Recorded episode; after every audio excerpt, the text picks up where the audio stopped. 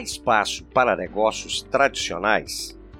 Que rumos o setor de alimentos está tomando? Vamos tratar desses assuntos no episódio de hoje.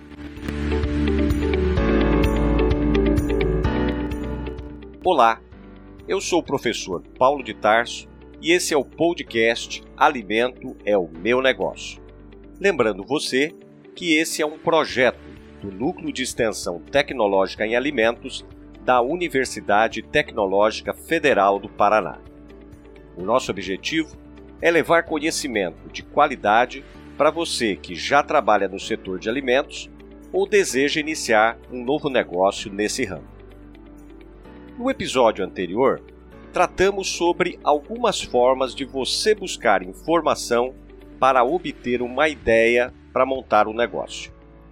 E talvez você esteja pensando em criar um negócio mais convencional, mas está meio receoso.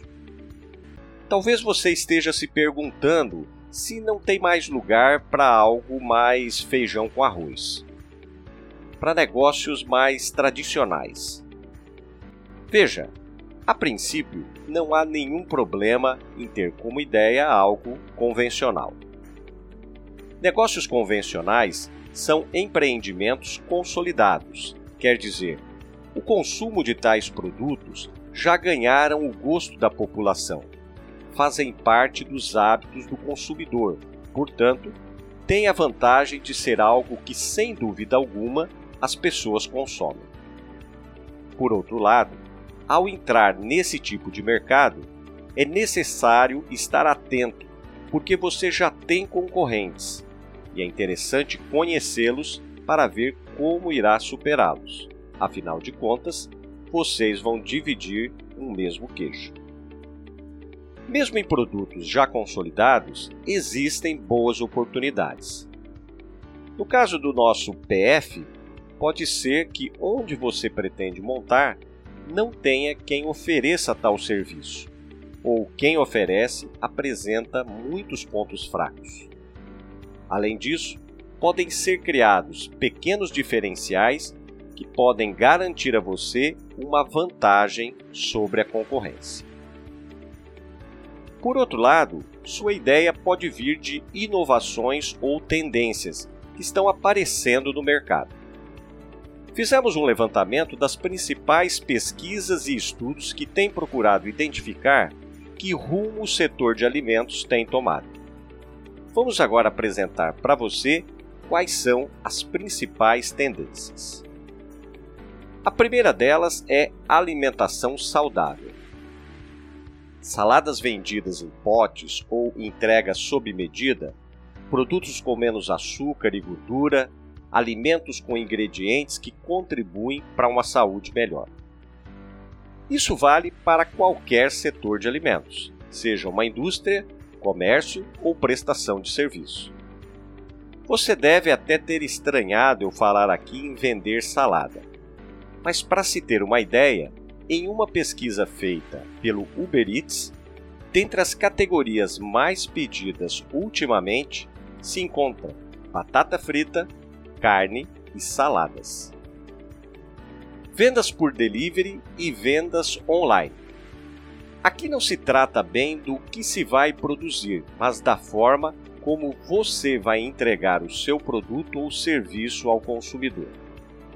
Às vezes, a preocupação em ter um ótimo ponto, que muitas vezes é caro, pode levar você a optar por esse sistema, que prima pela agilidade e qualidade na entrega do produto. A pandemia fez muita gente experimentar esse tipo de comércio e muitos adquiriram o hábito, perdendo o medo da falta de qualidade ou de que como o produto chega em casa. O Burger King lançou em São Paulo a Ghost Kitchen, uma unidade exclusiva somente para entregas. Alimentação para consumidores com restrições alimentares também é tendência. Veganos, diabéticos, pessoas com restrição ao consumo de glúten, entre outras. Todas elas precisam de um atendimento especial.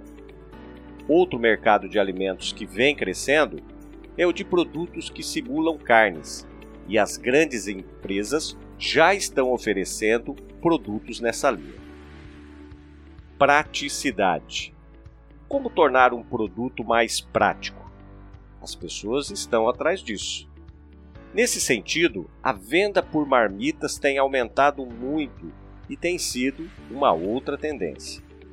Dentro desse setor, tem ainda espaço para produtos para pessoas com restrições alimentares, consumidores orgânicos ou simplesmente atrás de uma comida com uma marcante experiência de alimentação caseira.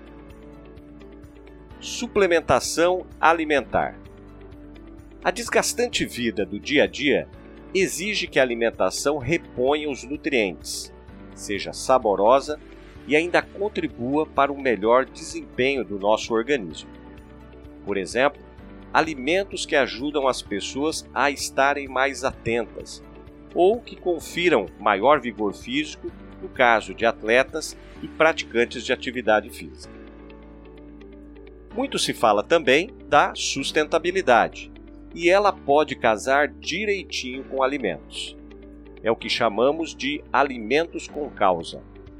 Alimentos que remetem à preservação do planeta, que contribuem com pequenos agricultores, com produtores locais ou que parte da renda é revertida para alguma atividade de cunho social.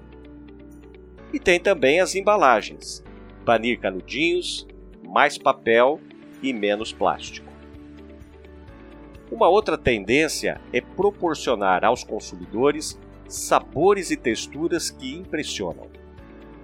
Lá na gastronomia podem haver descobertas da mistura de sabores e texturas que geram sensações surpreendentes e que podem conquistar os clientes. É o poder dos novos ingredientes.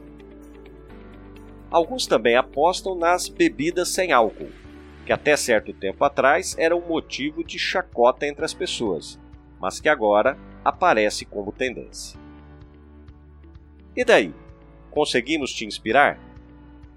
Em tudo isso que falamos para você, é importante que você também organize as ideias e não perca elas. Mesmo aquela que em um primeiro momento pode até parecer sem graça. Pintou uma ideia, registre ela. Tire uma foto, anote em seu celular e vá juntando. Depois pegue todas elas e vá analisando.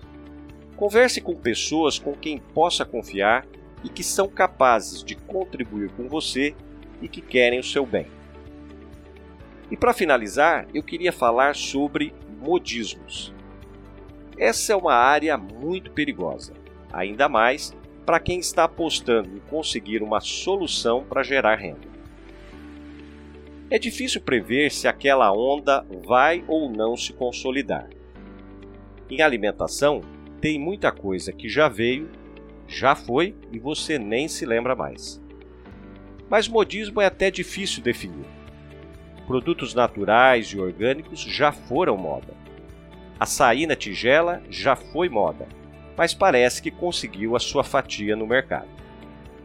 Mas será que quando estivermos no episódio 100 do nosso podcast, ainda teremos negócios na área de pipoca gourmet?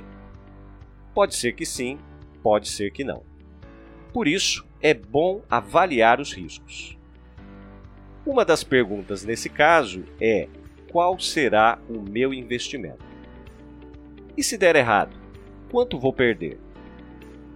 Pode ser que o investimento é tão modesto que vale a pena, mesmo que seja por um período curto, pois isso pode gerar experiência e até mesmo formar um caixa para um próximo bom negócio. O importante aqui é avaliar os riscos e se realmente, depois que você já entrou, perceber que é somente uma onda, tome cuidado para não demorar muito para cair fora e não sair no zero a zero. Bem, vamos encerrando por aqui.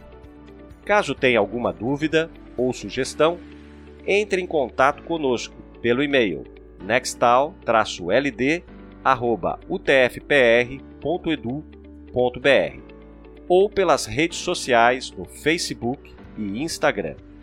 Queremos muito ouvir a sua opinião. Até o próximo episódio.